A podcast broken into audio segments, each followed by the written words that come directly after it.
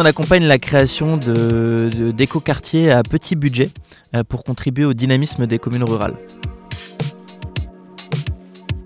Bonjour et bienvenue dans cette série d'été du podcast de MapInfo et si on faisait autrement?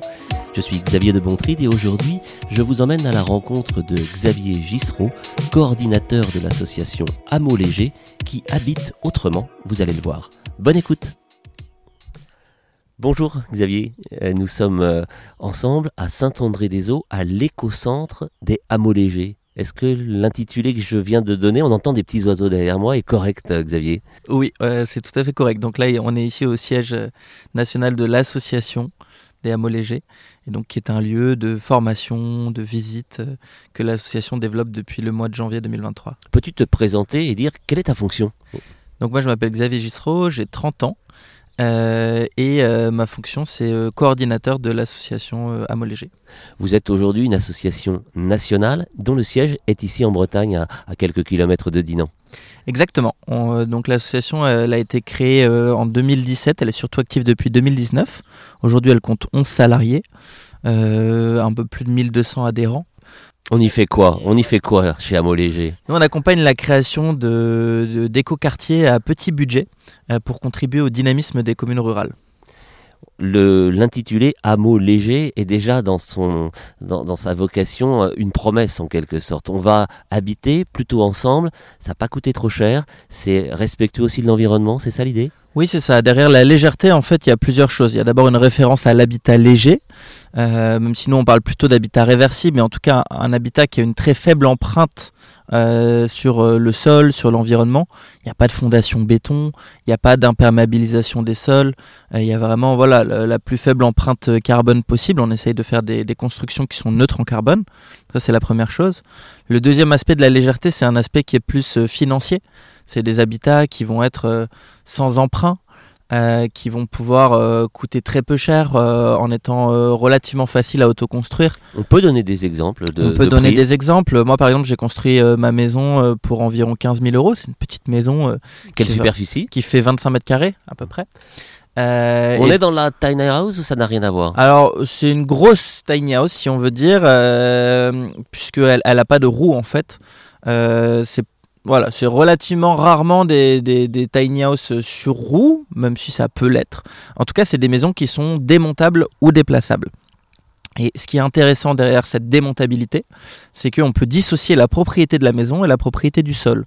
Donc avec ce système, on possède sa maison, on ne possède pas le terrain sur lequel elle est installée. Et si jamais on part, ben, soit on emmène notre maison avec nous, soit on la revend à quelqu'un qui l'installe ailleurs, soit on la revend à la personne qui prend notre place. Ça marche évidemment mieux lorsque les collectivités locales euh, jouent le jeu. Voilà, alors ça pourrait se faire avec des, propriétaires privés sans collectivité locale, mais euh, nous, ce qui est très important, c'est que ces hameaux euh, qu'on accompagne, ces éco-hameaux, soient vraiment intégrés dans leur écosystème humain. Et donc, le parti pris qu'on fait, c'est de démarrer avec des communes qui ont envie d'accueillir ces projets-là. Et de co-construire vraiment avec le territoire ces projets. Donc le point de départ, c'est toujours une commune qui a un terrain, un terrain constructible ou qui peut l'être, euh, et euh, qui va euh, choisir de le mettre à disposition à travers un bail amphithéotique de 99 ans, au lieu de le vendre à un promoteur ou à un aménageur.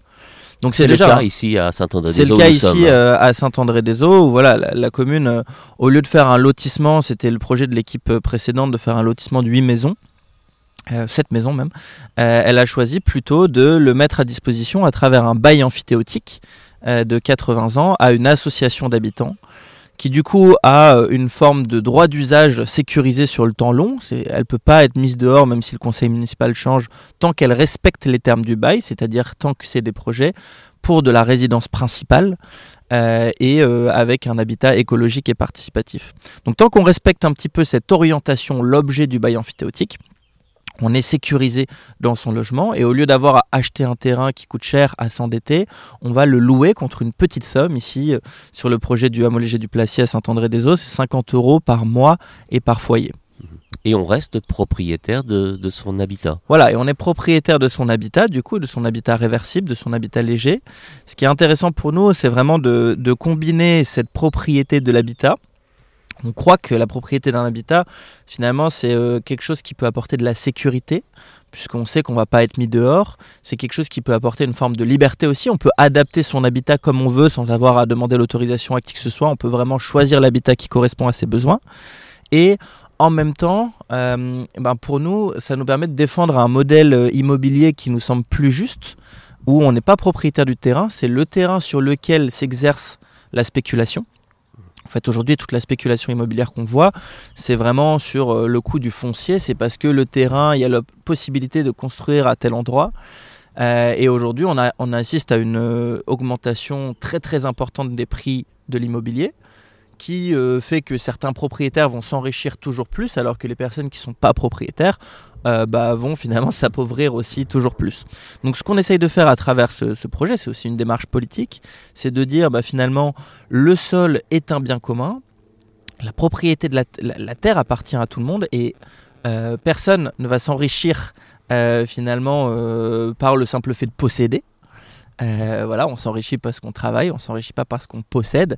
Et donc voilà, nous on essaye de mettre en place ce modèle immobilier un petit peu alternatif où c'est la collectivité ou un organisme à but non lucratif qui possède le terrain, qui possède le foncier et qui va le louer sur une très longue durée qui sont aujourd'hui euh, les, euh, les habitants de ces, de ces hameaux légers? Est-ce qu'il y a un profil qui se dégage Plutôt des, des jeunes générations, 30, 40 ans, peut-être un peu Alors, moins? ce, qui, ce, qui, étonne euh, toujours les gens, c'est que bon, il y a vraiment deux, on va dire deux, deux catégories qui sont surreprésentées.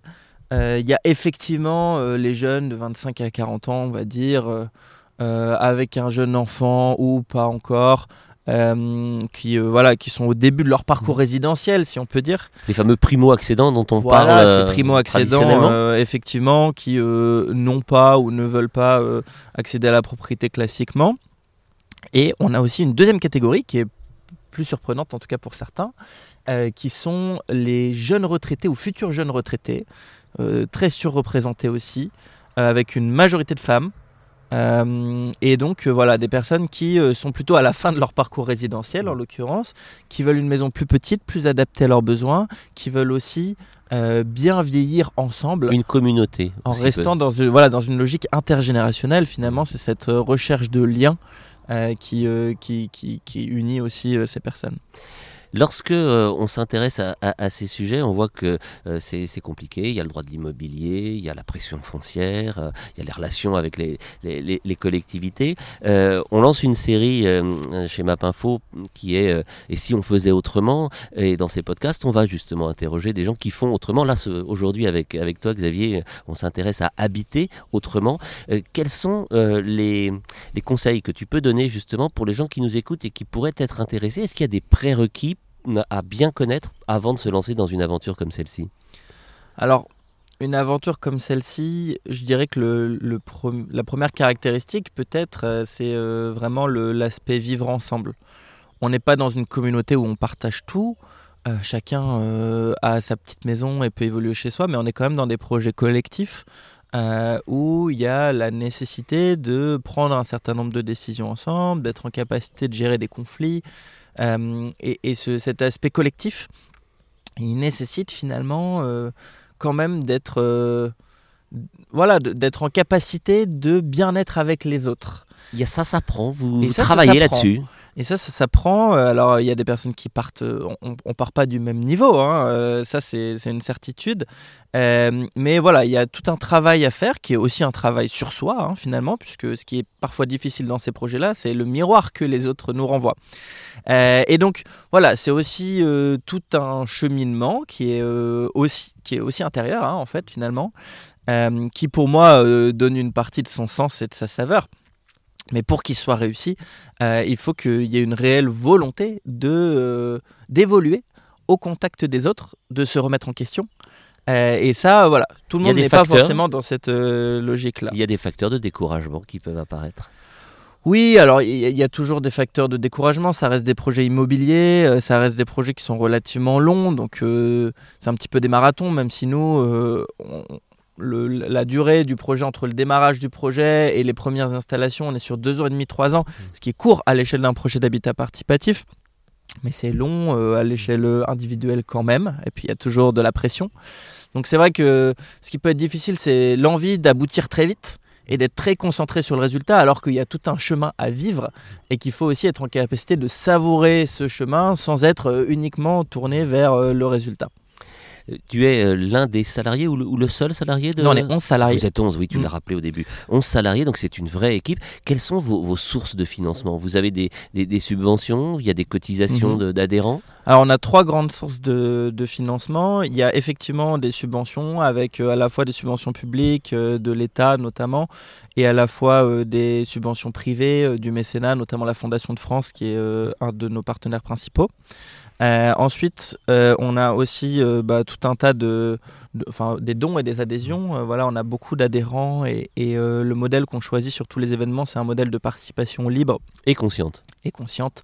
Donc voilà, on, essaye de faire en sorte que l'argent soit jamais une barrière hmm. pour accéder à nos événements ou à tout ce qu'on propose. Donc ça, c'est aussi un petit tiers de, de, nos revenus. Et après, le, le dernier petit tiers, c'est bah, finalement les prestations d'accompagnement qu'on facture aux communes pour les aider euh, à créer euh, ces éco-hameaux. Et donc voilà, c'est tout le modèle économique qu'on cherche à développer, c'est euh, finalement à terme à ne plus dépendre du tout de subventions et à réussir à avoir ce modèle-là qui s'autofinance. On le disait en, débutant notre échange, Xavier, cette association a une vocation nationale. son siège est ici en Bretagne, mais des hameaux légers, on peut en trouver mhm. partout. Aujourd'hui, la, carte du territoire, quelle est-elle? Alors donc aujourd'hui, on accompagne 12 projets et ces projets, ils sont quand même très majoritaires majoritairement situé dans le nord-ouest de la France, aussi parce qu'on est basé ici et que c'est plus simple. Euh, on a quand même des salariés ailleurs que dans le nord-ouest et on a des projets aussi ailleurs. On a un projet dans le nord, un projet dans le Lot euh, et un projet dans la Drôme. Euh, donc voilà, ça c'est un petit peu les projets qu'on a ailleurs que dans le nord-ouest.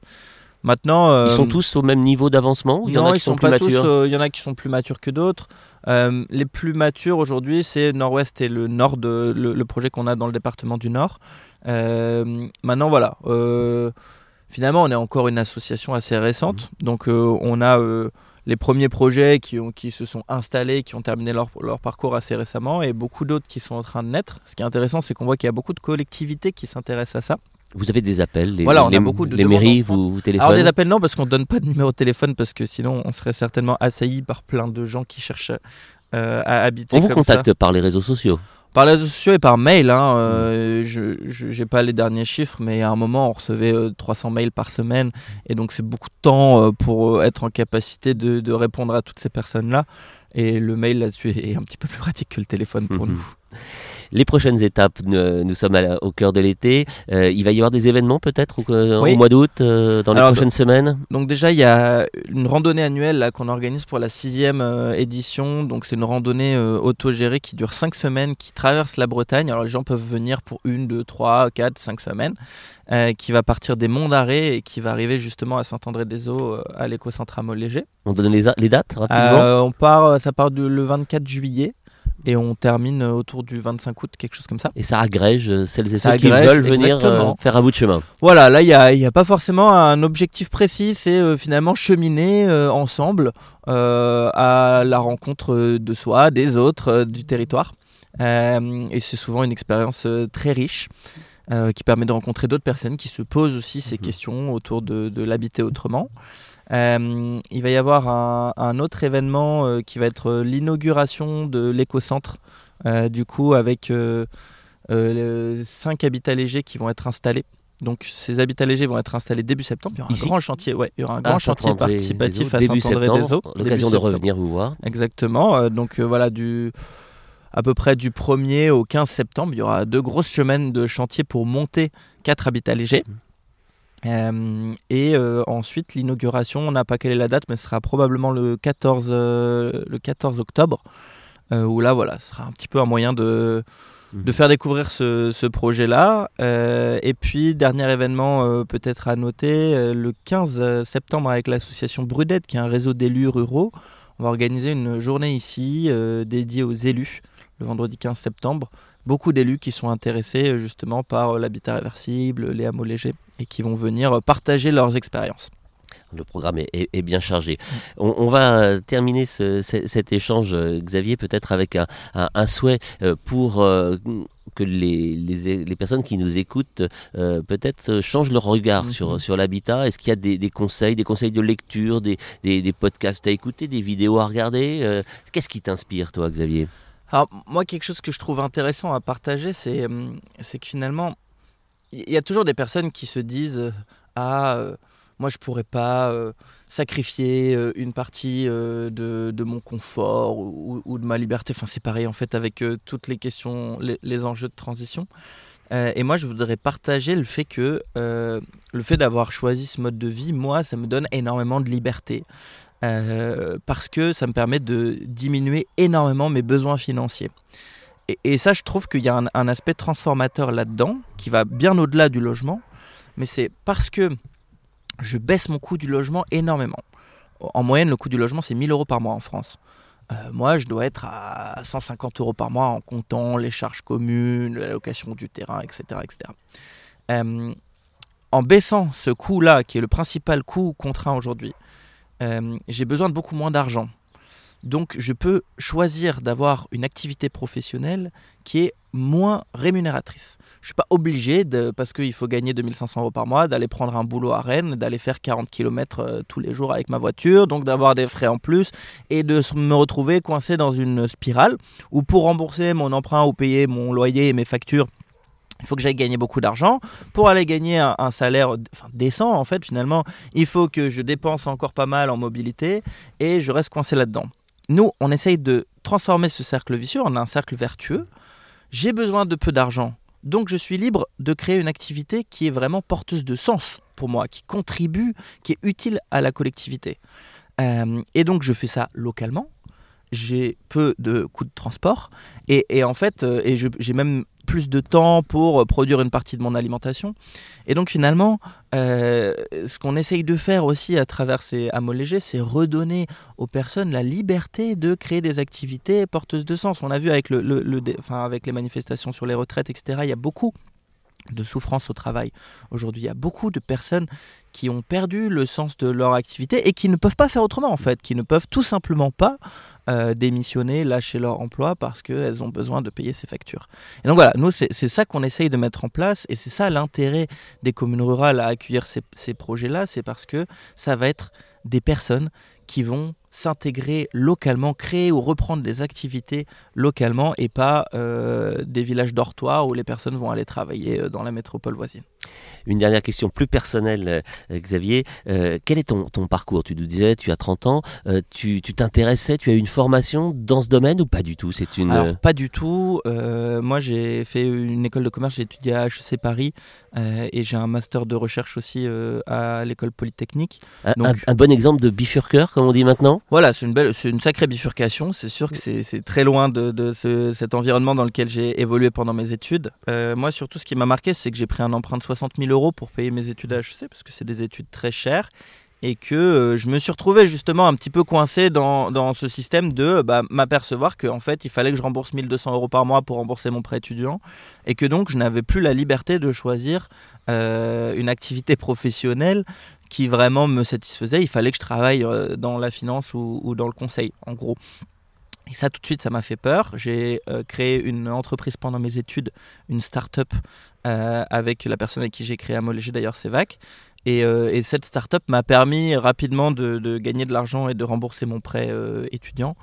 Et puis, dès que j'ai gagné suffisamment d'argent pour rembourser ça, j'ai pu euh, arrêter euh, cette activité-là et me lancer à travers euh, ce voyage au sein d'éco-villages pour justement découvrir d'autres manières d'habiter. Arrêter de me dire mais qu'est-ce que je vais faire dans la vie, quelle va être mon activité professionnelle, mais comment j'ai envie de vivre, comment j'ai envie d'habiter? Et voilà, et tout de suite ça m'a ouvert ce champ des possibles-là. Aujourd'hui, tu es un homme heureux. Ouais, aujourd'hui, je, considère en tout cas que, que, je suis très épanoui dans ce mode de vie-là.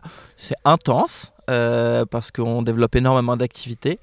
Euh, voilà, j'aspire aussi à avoir un rythme peut-être un petit peu plus euh, posé, mais, euh, mais c'est une énergie aussi collective très excitante. Il y aura des traces, il y aura des, un documentaire, un livre peut-être? Alors on verra, on...